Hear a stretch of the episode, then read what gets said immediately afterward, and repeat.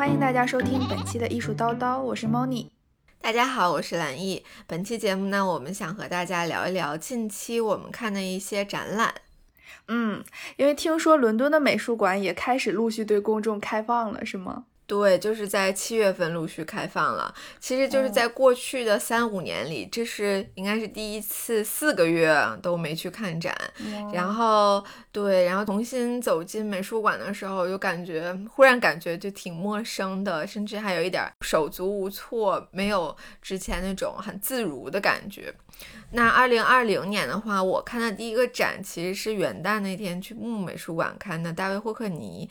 然后我当时想的是二月份正好回英国，可以看到就是英国国家肖像画廊的一个大卫霍克尼的展，叫 Drawing from Life，就是会有很多肖像画。因为 Drawing 其实就是和 Painting 不太一样，Drawing 是主要指素描啊这种，然后 Painting 算是指油画吧。所以说就有很多。呃草稿啊，手稿啊，这种，当时我就想挺美的，觉得哎，两个展可以 连着看，是不挺奢侈？然后，但是没想到，就是刚开幕的时候，我就稍微懒了一下，然后就没去看。没有想到，刚开了可能两周吧，就 lock down 了，就关了。而且呢，嗯，就是 National Portrait Gallery，它计划就是关门整修三年，这么久。对，所以整个展览就是开幕了两周就闭幕了。我觉得这是我今年比较遗憾的一个事情吧。太遗憾了，是也真真切切的体会到，就是想要看的展览就立刻去看，要不然真的你就不知道之后就是还有没有机会了。嗯，我觉得这也是疫情期间很多人都有的一个体会吧，就是当日常习惯会忽略的一些事情突然变得难以触达的时候，我们如何去看待和审视，嗯，日常生活。对，嗯，是的。那之后过年回家，一直到二月中旬，就是在家隔离嘛，没太出门。然后回伦敦之后，当时国内疫情比较严重，但是我们就是回到英国，然后落地出关的时候就没有任何检测，连。量体温都没有，然后城市里面也没有什么人戴口罩。当时其实就应该意识到，其实这是一个特别不好的信号。然后，嗯，二月到三月去看了一些展吧，去逛了一下 Mayfair 的一些画廊，去了伦敦交通博物馆 Somerset House，有一个蘑菇的展览，就是讲蘑菇和艺术之间的关系，就还挺有意思。对对对，然后还有之前没去看的那个 V&A Team Walker 的摄影的展览。啊，大概就是这样，就是二月份、三月份。那三月份就是 lockdown，所有的美术馆和博物馆都关了嘛，英国这边，那就在家隔离。当时就是和朋友说的最多的一句话就是说：“哎呀，好久没有去看展了，我要枯萎了。”对。对，灵魂枯萎是，其实就是面对疫情，很多美术馆都有一些线上的一些举措呀，比如说线上的展览。但说实话，我好像没有怎么太看，就只看了一些对谈，嗯，然后也是差不多就在这个时候，艺术叨叨开始做起来了。是对，哎，那上海就是美术馆大概是一个什么时间线就重新复工？那你回到美术馆的怀抱的时候，第一感受是啥？呃，其实国内还好，因为等于说你们英国开始 lock down 的时候，上海三月底四月初的时候，美术馆就都已经陆续的开放了。嗯，感觉也没有就是说隔太久就没去看展，也就一个多月。对，就过年期间，其实因为我们正好赶上春节。对，但是就是开放了之后，我的感觉是，嗯，它好像就是被包起来了，然后就你想进美术馆。流程变复杂了，对，就以前你就是随心想去，随时就去了嘛，对吧？对。然后，但是你现在进馆的时候，就是要提前预约入馆的时间，有的还需要提前预约参观门票，然后要带好身份证，出示绿色随身码，然后量体温、登记、戴口罩之后，你才能进去看展。对对对，就比如说你要是某天非常想去看展，然后刚好有空，但是你忘带身份证了，就也 也是一个灾难性的失误，就看不成了。对，我不知道伦敦呢，伦敦有什么流程吗？就防护措施很严吗？现在就是几乎所有的展览也都是需要预约的。就比如说我上周想选一天去看几个展览，那我就提前一天做功课，就做了一个多小时吧，因为看每个画廊它营业的时间都会有一些调整，包括有的需要预约，有的不需要预约。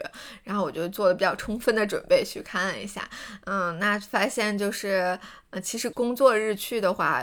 就是也没有那么多人，就很多不是很热门的展览的话，不预约也能进去。那防护措施的话，就是伦敦一开始的时候是很少人戴口罩的，就包括最严重的时期，可能也就一半儿在戴口罩吧。那现在的话，可能疫情即将就过去了，已经是尾声了。但是所有人都戴上口罩了，就在公共场所。就在上周去看毕加索的展览的时候，就是全程基本上百分之百都是戴口罩的。对。我觉得挺神奇的，他们就是感觉有点后知后觉。我们是就你进入馆内，如果你想拍照的时候，然后你为了把口罩摘下来，对吧？露个脸拍个照，然后那个安保人员会马上就是溜到你身边，然后跟你说：“哎哎，拍完口罩戴上。”但是很有礼貌啦，就是不会说强制性的跟你说你不许拍了，要戴口罩，全程戴口罩，也没有这样，就是也表示理解，但是会善意的提醒。嗯嗯，哎，那你要不要先给大家讲一讲你在伦敦最近看的印象最深的一个展？鼻音真的挺重的，对，不好意思，因为有一点点就是热伤风。嗯，那我觉得我印象最深的应该是 Anish Kapoor 的展，当时应该是看到李森画廊的 Instagram，哦对，之前我就看一本书叫《Bone》，然后 Mad Money Mega Art。那个那本书里面就是讲到各个画廊的创始人这种故事，然后就讲到李森画廊创始人的时候呢，就很有印象，说 Anish Kapoor 是他很早期的一个艺术家，就相当于他和李森画廊是共同成长起来的。那这次呢，就是 Anish Kapoor 在一个叫霍顿庄园的地方有新展览。因为之前就是和 Moni 在央美美术馆也看了他的展览，所以说就是知道他有一些很大型的装置啊，抽象的这种装置。我当时就觉得说，可能在室外应该效果会很好吧，所以就怀着激动的心情订了门票，订了火车票，就想要去那个地方。然后就发现那个地方没有公共交通，又走了一个多小时，然后就看展就变成了被迫 hiking。对，我们在。博物馆的商店，然后那个奶奶说：“你俩为啥没取票？”然后就发现原来是这个地方步行去的人太罕见了，就人卖票都没注意到我俩就溜进来了。然后后来那他就很惊讶，他说：“啊，那你们要是能等到五点钟我下班的话，可以就是载你一程。”把你们俩载到火车站，这样不用走一个多小时嘛？然后太好心了，对，就很暖。后来我们在车上聊天的时候，就发现他们夫妻俩都是在这个庄园工作。这个庄园它其实就是属于那种比较古典的历史遗迹吧。然后他从一三年开始，就是做一些和当代艺术家的这种尝试，包括达米恩·赫斯特也在这里面办过展览。就是也正是因为等了这三五个小时吧，我们就是很有耐心的去仔细的看这些作品。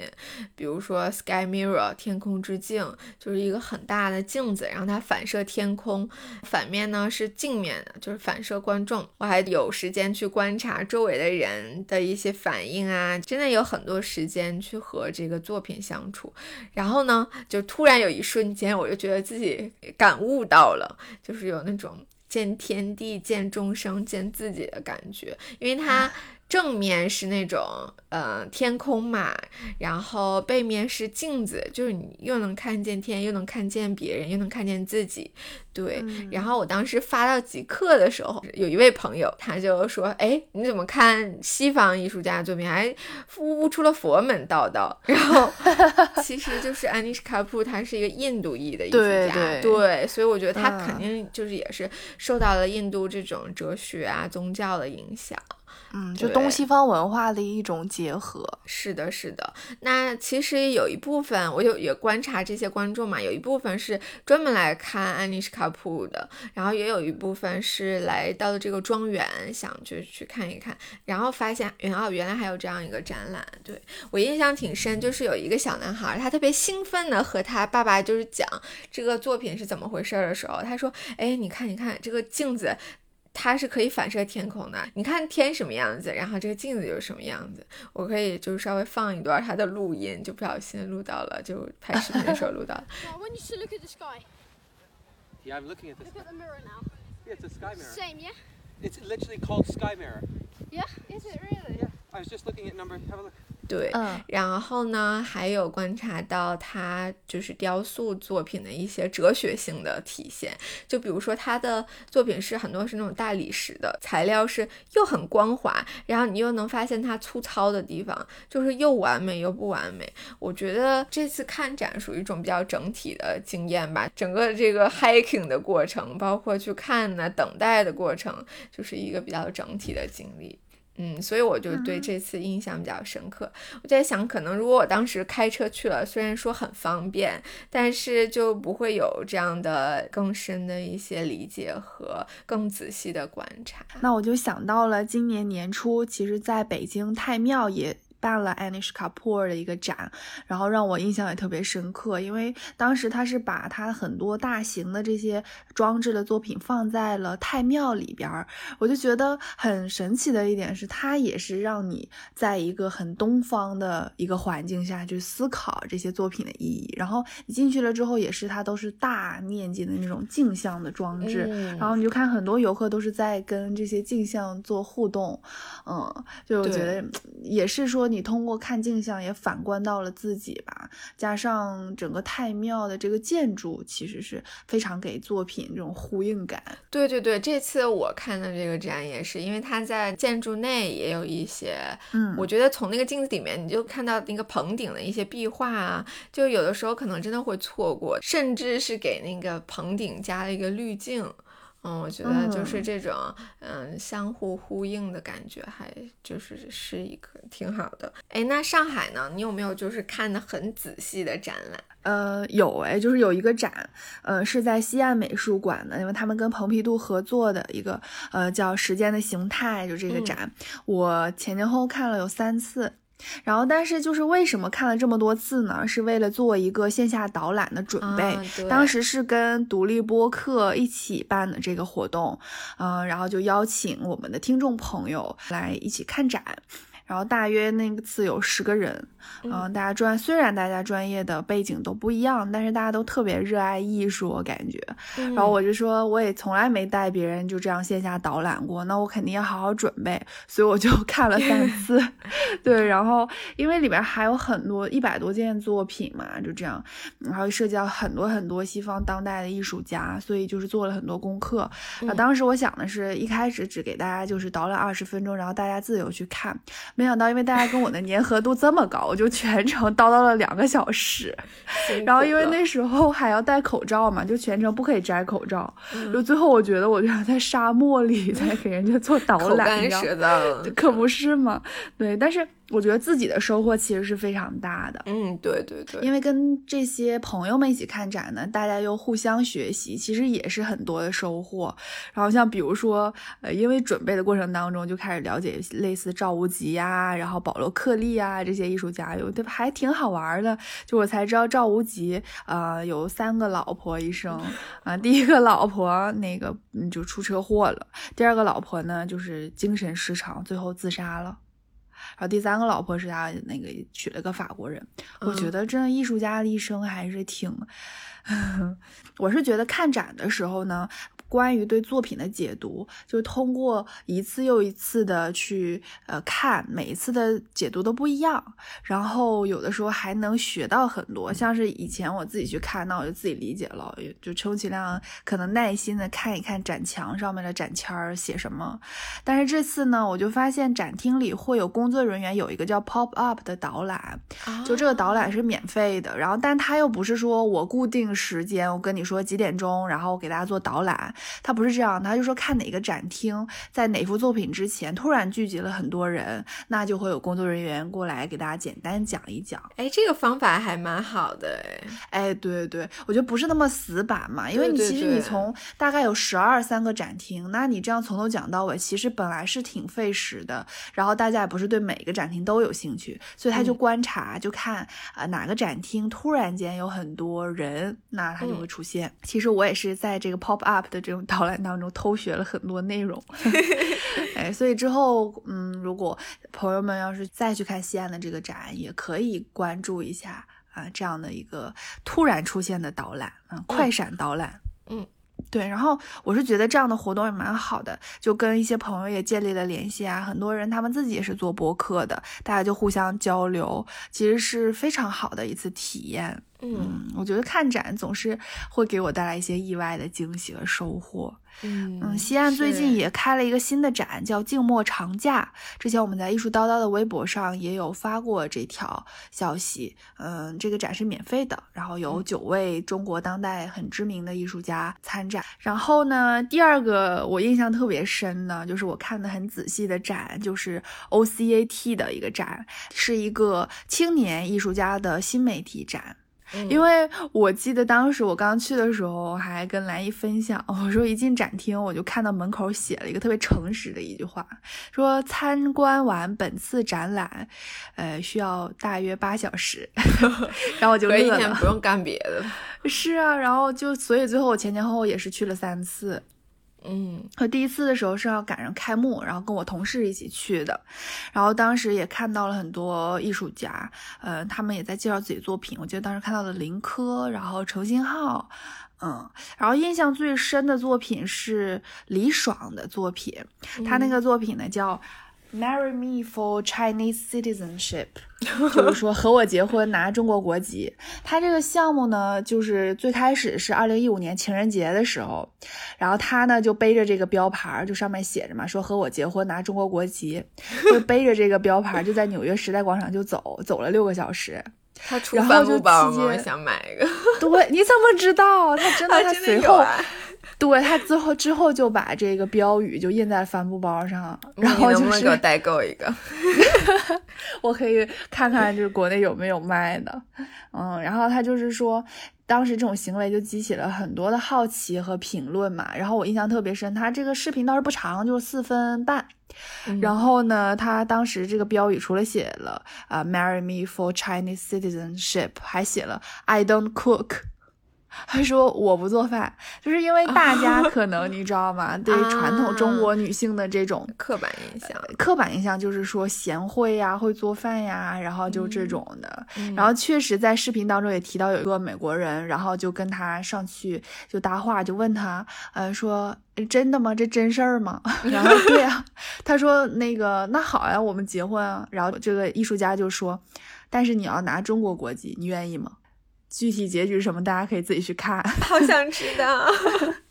嗯，这是我当时印象很深的一个作品。行，那我回去嗯找一找，我也想看这个。嗯，然后另外当时还有一个印象比较深的作品是唐朝的，然后我是被这个作品名字吸引了，它叫《鳞片闪烁，像树掠过火》。哎，像诗哎。然后本来这个作品名字就已经很诗意了，然后我在观察他的作品的时候，我就是呆呆的站在前面。它是大概有四个 LED 电视屏的这样，然后它就是其实呃在呃描述一些这种闪烁的场景，然后其中还有第四个屏幕还有嗯呃嗯裸男在奔跑，所以就是你会看嘛，你会看诶，嗯是谁在跑？嗯，当然，大家可以自己去看，然后去领悟一些更深刻的意义，因为每个人对作品的解读也都不一样。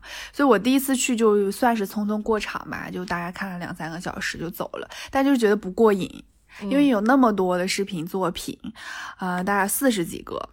然后我就第二次又去看了，然后第三次又去看了，然后每一次看呢都会有不一样的体验，然后又发现不一样新的艺术家的好玩的地方。然后有一个叫程新浩的艺术家，他是那个学地质学的，嗯就很厉害。然后呢，他有一个作品就是叫《致海洋》，然后这个作品一开始的时候被我忽略了，因为我就觉得很冗长，我不知道他在拍什么。然后等我再认真去看的时候，我发现他这个《致海洋》就是讲他从昆明开始徒步走，就十九天之内，他就沿着这个滇越铁路步行了四十四万六千米，就一直自己徒步走。然后其实这个滇越铁路就是从越南到那个云南的一个铁路，对对。然后，但这个行为的亮点是什么呢？是他每公里一走，他都会捡石头，然后背在身上。背了一座山吗？对，我就感觉最后他都要走不动了。啊，然后，但是结局呢又很神奇，就是你想到他都背了那么多石头了，最后他他这个名字叫致海洋嘛，因为他就认为说这条铁路的尽头就是海洋。嗯，那他到底有没有走到海洋呢？就这堆石头怎么处置了呢？我觉得大家可以有机会自己去看一看。哎，我你太会留悬念了。对，不能就是都给大家都讲完。嗯，可以啊。是的，我觉得你好有耐心去看这种影像就是作品啊。嗯我一般看到影像，我就坐了三五分钟就溜了。但是我发现去看那个展的人，真的都是很认真的在关注作品本身，嗯然后基本上那种拍照的呀、打卡的啊，其实相对来说比较少，大家都是认认真真坐在那儿看。哎，说到就是影像嘛，因为我前几天去 Marianne Goodman Gallery 看了一个嗯作品，我印象挺深的。为什么？我就觉得挺惊喜的，因为我之前看过那个，而且当时嗯没太注意，就是呃看了一下，但是有一点印象。它是讲什么呢？它是当时一个那个艺术家做了一个项目，就是请了不同背景的，有比如说有老年女性、中年的职场男性。嗯，高中女生、日本人、荷兰人、美国人，包括各种不同肤色的人，站在《夜巡》这幅作品，伦勃朗《夜巡》啊这幅作品前面去聊，你就聊什么都行，然后就嗯发就把他们的一个对话录成一个三屏的这种视频作品，特别有意思。然后我当时因为在阿姆斯特丹的时候行程比较赶嘛，就逛了很多博物馆，可能那个作品嗯就看了嗯十分钟这样子，然后就走了。但这次就是比较有时间，然后就真的很有耐心，把三十五分钟这个视频看完了。嗯每个人他去聊的那个角度都很不一样。比如说有个年轻人，他就说：“哎，你们看他那个画里面的狗为什么不太清楚，而且不太好看？但是你看他这个狗啊。”它不太好看，但是你还能分清楚它是个狗，为什么就是伦勃朗画成这样呢？对呀、他说它是个狗，不是猫。然后就有另一个人说，他说我觉得可能就是因为画里的其他人付钱了，这个狗它没办法不付钱，然后他就 对，然后他就可能没那么上心，挺逗。太逗了。对，就包括嗯，可能不一样阶级的人啊，去对这幅作品的探讨都很很有意思。嗯比如说，呃，这个视频里面有两群人是这样的，一群是西装革履的人，然后另一群是可能社会地位啊和受教育水平都没有那么高的人。那这群人就说，夜巡应该就是在晚上画的吧，因为它叫 night watch 嘛。然后呢，另一群就是西装革履的这群人就提到了说，夜巡这幅画它原名不叫夜巡，而是就叫队长及其全队人员，或者是一个比较难读的名字吧。然后他们就说，所以它不是在晚上画的，而是因为之前有一段时间落灰了。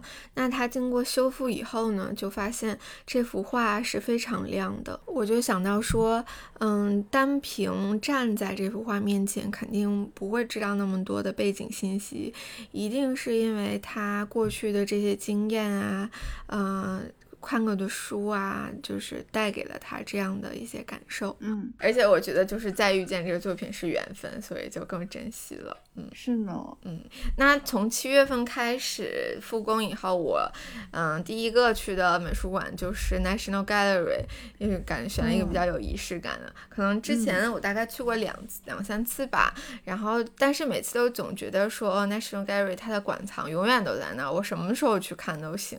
我今年不去，它明年也不太会变的。然后就带着这样的想法，就没有仔仔细细的去逛过。但是就是在疫情期间准备艺术叨叨局部这期节目的时候，就发现，嗯，陈丹青老师在节目里面提过的很多画都在 National Gallery 里面收藏，然而这些作品一件我都没有印象，然后就想。对，然后我就看节目的时候疯狂截图，大概可能有二三十幅吧。对，就想着一开门我一定要就去找着这些画。嗯，这样人多吗？是不是都没什么人？没什么人，因为它限流。对，嗯，对，体验还蛮好的，就是看画的好时间。对，然后呢，我后面还去了 White Cube，是一个画廊。嗯，它有很多灯管组成的雕塑，就是挺好拍照的，好多就是小女孩去拍照片。但说实话都没咋看懂。后面我看了她的那个，嗯，通稿，我也没看懂，不知道他讲啥。但有一个挺有意思的，是说。嗯，有一个作品是用霓虹灯管组成的一个日文的墙，然后呢，有个女的，就我觉得挺没有礼貌的，她上来就拍拍我们说：“哎，你会读吗？” 然后，然后我说：“她觉得你日本人是吗？”不是日本人，然后我也不认识日文，然后呢，他又。跑过去问另外一对中国女孩，他说：“你会读吗？”我就我真无语了，我觉得太没有礼貌了，说干啥？是呢，对呀。所以就是你无论是去 National Gallery 还是去 White Cube，基本上都没有什么人，是吗？嗯，没有什么人，但是就是要预约，如果没有预码，这两个应该是比较难进的。对。然后我就想到了我在上海看的一个展，我排了很久的队，因为那个时候大概是六月份吧，基本上美术馆呀、画廊啊都已经开了，所以很多很多人排队。当时是去看了复兴艺术中心的 Alex Katz 的展，嗯，就是稍微有一点点小失望，因为已经排了队大概半个小时吧左右，然后结果上去之后发现那个。展很小，然后作品很少，就影像放映厅也很小，然后人又很多，然后就觉得疫情可能又不太安全，所以最后连那个影像作品我也没看。但是可能也是我自己当时没有特别认真的看进去，直到就是昨天我那个看到了一个消息，就是说呃，Cici 向叶静她被邀请到了复兴艺术中心，然后。进行线上的这种直播导览的一个活动，然后呢，我也是看了一下这个直播的回放，我就觉得还真的挺不错的。嗯，首先他给大家就是介绍了一下这个艺术家，然后这艺术家受谁的影响啊？这个艺术家的啊一些画法呀，我就觉得很专业。后面呢，大概有半个小时左右，是他带着这些观众一起去看。那在看的时候，我就发现，那我看这些画的时候，我就看的像看塑料板一样，就是我是没有什么太大的兴趣爱好的，甚至我觉得有点骗人。然后，但是通过他的导览，他的这个视角解读的时候，我又会觉得，哎，好像很多画法很细腻。就比如说，他会说，你看这几根头发，然后一看，哎，还有立起来几根头发。然后说，你看这个男人的唇色，竟然是粉红色的。哎，我就发现。确实是一开始在我眼里，这些画就是很大的色块，然后就你你知道就很就看起来很简单，但其实它是有很多细节在的。是是是，然后可能加上我那天我去看的时候，就人真的太多了，然后大家又都在那拍照，就我就有点不耐烦。这个会有一点影响，对，非常影响观展体验。嗯，然后他又解读了很多这种就是光的这种画法，因为它有很多是。呃，人的面部特写，那他作为一个模特，他很知道摄影师怎么在他脸上打光。那他在解读一幅画的时候，他就能看出来光是从哪个方面打过来的。所以我觉得 C C 在这个导览做的就是非常嗯有趣，看到了很多我看不到的点，很有意思。然后，当时印象还有一个很深的是，我觉得复兴艺术中心做的很好的一点是他们的小小导览员。就你一进去之后，有一些穿的橙色马甲的一些小朋友，然后就在门口等着你，然后他就给你做导览，就超级可爱。嗯，对，他是很播音腔，你知道吗？他说：“好啦，现在你来到的是展厅，那你们知道为什么这座建筑叫做会跳舞的房子吗？” 然后无论你说你知道还是不知道，他都会咽一下口水，然后给你讲。哦，其实是因为不啦不啦不啦不啦，超级超级可爱。然后最后还会亲切的问你说：“嗯，我讲的你都听明白了吗？” 就是这样，就特别可爱。这是我印象比较深刻的。其实我之前应该是看过 Alex Kay 的作品，但是我就没有印象，完全没有印象，一直到。就是上海复兴艺术中心这个展开幕的时候，然后我在微博上看，我就想说啊，我也好想看。然后呢，我就是，嗯，伦敦有一家画廊，就是代理了 Alex Keys 的泰勒画廊。那我正好就是在 Alex Keys 他生日的那一天，他是嗯狮子座，然后已经九十三岁，今年九十三岁生日，很高对龄，是。对对，因为他锻炼身体，啊，嗯，他健身，对，所以就第一次见到他的作品就在泰勒画廊。为什么看见呢？因为就是我不小心闯进去了，就不小心闯进了人家办公区。他们在办公室的墙上挂了一幅特别大，大概就是半半面墙那么大的，嗯就是他的作品。嗯我盯着那幅画，我就进去了，我就想说啊，这么好。嗯然后，然后我再往视线往下一挪，发现就是一排电脑，原来是人家办公室，然后就被拦下了。然后对，然后这是一个奇遇吧，然后还认识了一个特别好的姐姐。嗯我可能就是前几天才在网上看过她的一个对谈，就这种感觉好像挺神，就感觉挺神奇的。对，嗯还很耐心的跟我聊了一下，嗯哦我还想到关于 Alex Katz 有一个点很搞笑，就是在现场解读的时候，很多人就是都会说他是宠妻狂魔，因为他经常画他妻子嘛。啊，然后但是呢，阿达，嗯，对，但是呢，我有个朋友说，他说你知道吗？其实他画这个妻子根本不是他原配。之后你还去有什么比较有意思的吗？上海，嗯，上海真的好多展览、啊，对的嗯。嗯然后我还有一个就是比较好玩的，就是那个在呃上海当代艺术博物馆，在 PSA，PSA 因为疫情期间它并没有在做什么新的展，所以那段时间就是有馆藏，然后它还开发了一些公共项目，我觉得很好玩。其中有一个就是叫“敞开来读”，就邀请你到他们一楼大厅一个很大区域的面积去休闲阅读。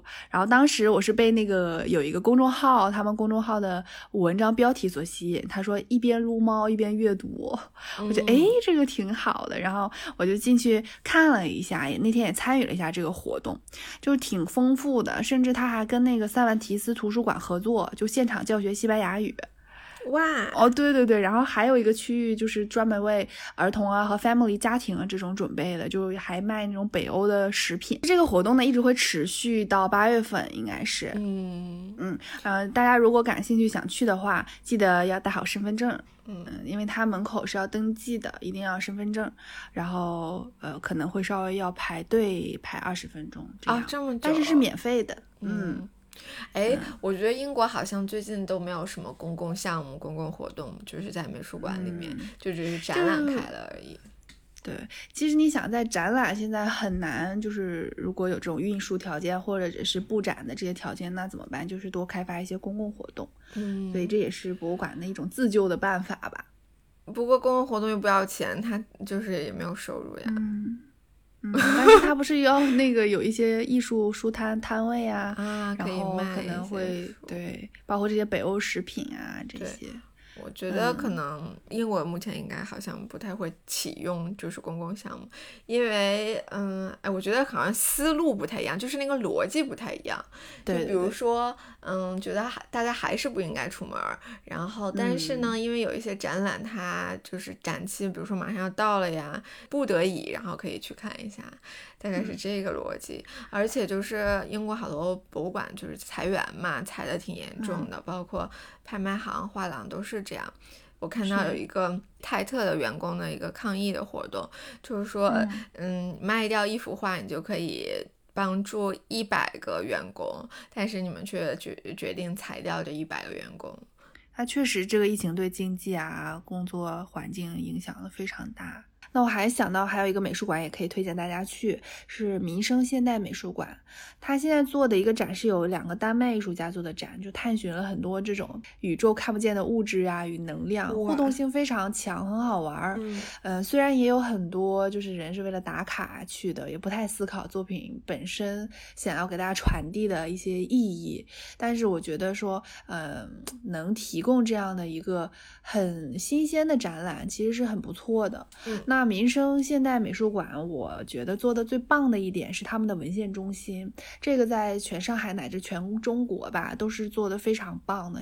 呃，他们这个文献中心做的很专业，就在民生美术馆的一楼。只要拿着身份证就可以进去去看他们的文献，有很多都是来自各个美术馆画廊捐赠的书。嗯，然后就是一个很安静的，类似一个图书馆的一个地方，那也是你真正静下心来能学习的一个地方，我觉得这很不错。嗯嗯，然后还有一点呢，就是如果你走进这个文献中心，走到最里面，它还有两只猫猫，然后就超级可爱。对的，我就没想到，然后你还可以真的是实现了撸猫的愿望，然后一边撸猫一边阅读，嗯。嗯，哎，嗯我发现就是好多上海的展览都是群展，然后比如说一个展览里面有好多艺术家，但是我发嗯现英国的展览好像个展更多一些，就是一个艺术家这种。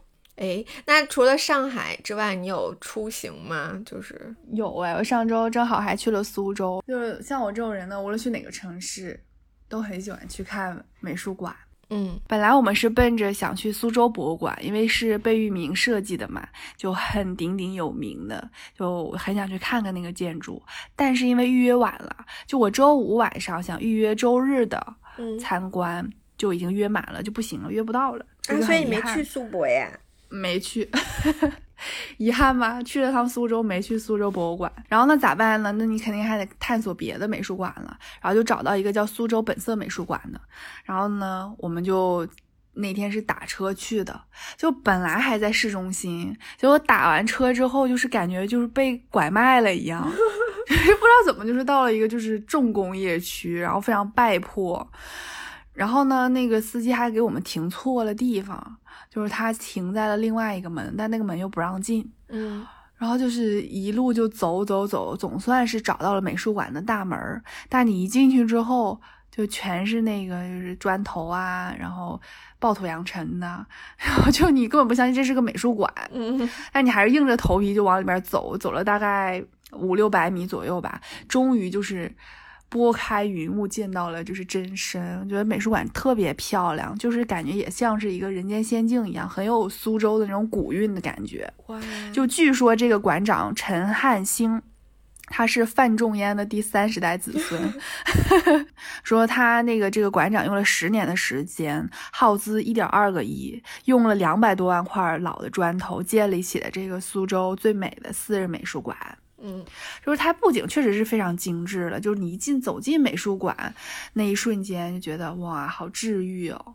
嗯，然后它的很多展览也都是免费的嘛，就看了一个展叫做“土地治愈”，是一个叫宋晨的艺术家的一个个展。嗯我印象比较深的就是说，他搜集了全球范围内被人类污染的那个土壤，大概一些瓶瓶罐罐啊，这样，然后就是不一样类型的被污染的土壤。然后呢，他还用这些土壤就是糅合出了那种具象的婴儿啊、胎盘啊、盘根错节呀、这种的大型的装置，就非常震撼。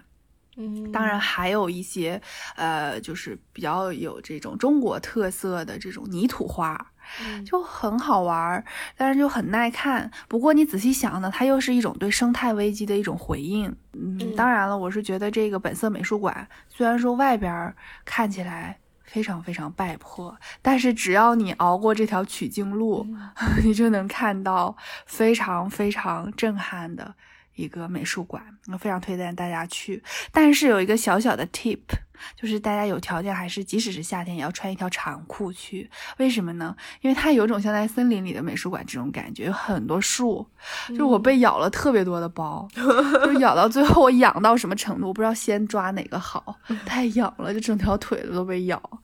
就大家还是一定要穿长裤。嗯对，然后其实真正想吐槽的是另外一个美术馆，嗯叫苏州金鸡湖美术馆。当时呢，我是搜了某个网站，然后就是大家都在推荐这个展，说是一个现当代艺术展。然后我就看了一下参展的艺术家，都是鼎鼎大名的啊，就比如说什么丁乙啊、徐震呐、啊，就是这种的。我觉得嗯，肯定很不错。嗯但是就我一进去之后，我觉得简直让人头疼。就是你你你会觉得，首先让你觉得格格不入的是那个展品的围栏。嗯我们看到的一般围栏都是就细的钢丝儿啊、铁丝儿啊，或者是说，呃，比较不影响美观的吧，比较专业的这种展品维护的护栏。嗯但是那个美术馆的展品的护栏是什么呢？是那种机场排队等位的那种黑色又宽又黑的那种袋子，你知道吗？你拍出来特别丑。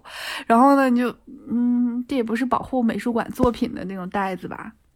然后整个策展呢，没有任何的导览，没有线路规划，然后也没有这种展签儿解释，呃，就是我就觉得这作品其实都都是好作品，但是为什么会被放在这样的一个环境里呢？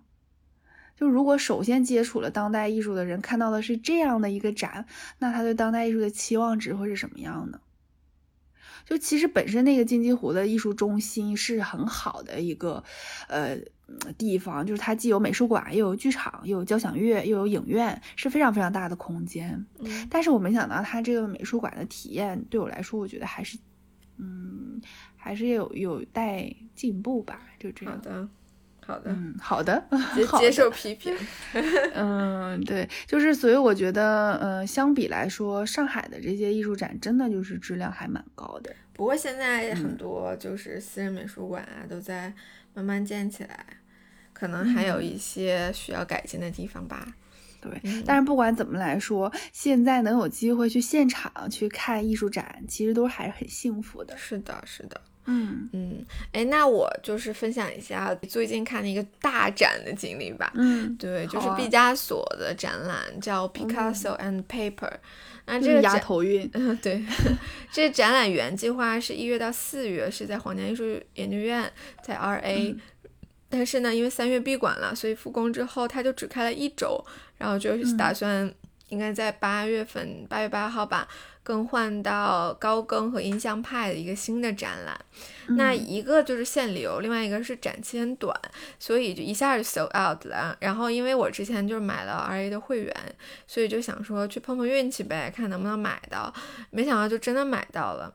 那里面确实人挺多的，然后。当时我就是和 Moni 说，这展览会取名叫 Picasso and Paper。我觉得可能就是因为油画它是画在画布上的，但是呢，水彩啊、素描啊，它是画在纸上的，所以对展览就展出了很大一部分的作品都是在纸上的绘画。然后呢，毕加索他有一些剪纸的作品啊、拼贴画啊，嗯，我觉得大概就是以这样的一个思路去策的展。那我最大的感觉就是这个展太大了，就体量非常大。我是留了两个小时，因为一般来说就是 R A 的展览啊，两个小时是完全够看的，就没有想到大概有十几个展厅吧。对，所以这么多，对我前面就看挺细的，然后后面就一路小跑看完的。因为快要闭馆了，是吗？对对，马上大概四点钟就结束了。它正常可能会六点钟结束，但是因为就疫情期间所有的有调整，虎头蛇尾是看展的标准结局。是一开始看特认真，对，就是抢着抢着跟别人站在那个展墙前面看，看到最后的时候就，嗯，算了。连跑带佛颠儿。对，是啊，为什么会有这么多可以展出呢？其实是因为毕加索他是一个囤积狂，就他各种报纸啊、信件、照片，甚至是那种旧的包装纸、嗯、餐巾纸，他都攒着，就像我姥似的。然后那个购物袋儿什么的，是吧？对对对，然后呢，他就有很多材料了，所以他就开始想要用这些材料进行创作。就因为其实立体主义它是也是一种拼贴的艺术嘛，就是从不同角度就是然后去看。对，那除了体量很大，我另一个感受就是说，嗯，毕加索他的探索精神，就是其实嗯，他的每一个时期的风格都不是那么一样的。不仅仅是立体主义，他也尝试过印象派啊，尝试过新古典主义啊。我第一次看到他的这种新古典主义作品，还挺就是挺惊讶的。还有一些超现实主义啊，这些作品里面虽然都有他自己的风格，那后来我就想说，不管一个观众他喜欢什么样风格的绘画，你都能在毕加索这里面找到，就是他的这种勤奋啊、创新的精神。就还蛮打动人的，就确实是一个天才。对对，然后所以就也完全能够理解说，为什么培根当时去巴黎看毕加索的展览的时候，之后决定说决心也要成为一个艺术家。对，你说到培根，培根也是特别爱攒那些报纸啊、画对，片儿啊就是、照片儿啊团的这些团嘛对，种全扔工作室里。嗯嗯，还有毕加索也挺有意思的，我在《卫报》的那个展评里面看到说，就是有一次在法国南部的一家咖啡馆里面，然后一个赞助人就问毕加索说，能不能在餐巾纸上或者是菜单上涂涂鸦，然后这样可以做一个留个纪念。然后毕加索就耸耸肩说，我就想付个餐费，我不想买下这家餐厅。太逗了。嗯，对，我觉得虽然说条件有限，可能不是很多人都能看这个展览吧，但是就闭馆期间，RA 出了一个 virtual tour，就是一个视频，非常详细的带大家看了这个展览，里边没有一句话，就就是把这个展览所有的角落都记录下来了。对我觉得感兴趣的朋友可以去看一看。然后呢，我还种草了一家位于俄亥俄州的一家美术馆，叫 The Cleveland Museum of Art，是这个展览的合作方。对，里面应该就是收藏了很多毕加索的作品。对，因为你有发给我那个微信嘛，有很多张图片，就展览现场的作品，没有一个是我以前看过的，所以我觉得这个展真的是很特别。对，是挺特别的。嗯嗯，大概就是这个样子。最近的近况更新，嗯，是的，还是看了很多好玩的展的。对呀，对呀，就很开心，活过来了。嗯，那本期艺术叨叨聊展览就先聊到这儿吧。嗯，上期节目发出了之后呢，呃，在小宇宙 App 上面呢，有很多很暖心的留言啊，我们来。读两条吧。那第一条是塔利亚给我们的留言，他说：“你们在讲信的时候，跟着你们一起咯咯咯笑到不停，最后又被你们的友谊感动到眼眶湿润，哈哈哈！突然想起自己的朋友了，出国的时候也给我写了一张，现在读起来有点过分甜腻的信。”嗯，以及最近找实习不顺，我把票圈的封面也改成了安迪沃霍的求职信了。嗯，希望你改完了之后呢，能够求职顺利。嗯。啊，这边还有一条是叫“是的乌冬面一碗”的一位听众，他说听了培根那期就停不下来了，能在这里听艺术专业性的话题，也能听八卦，还能听点限制级的。是咱，没少提魔力麦克。嗯，是啊，小姐姐们的话题很轻松，长了很多姿势，特别棒。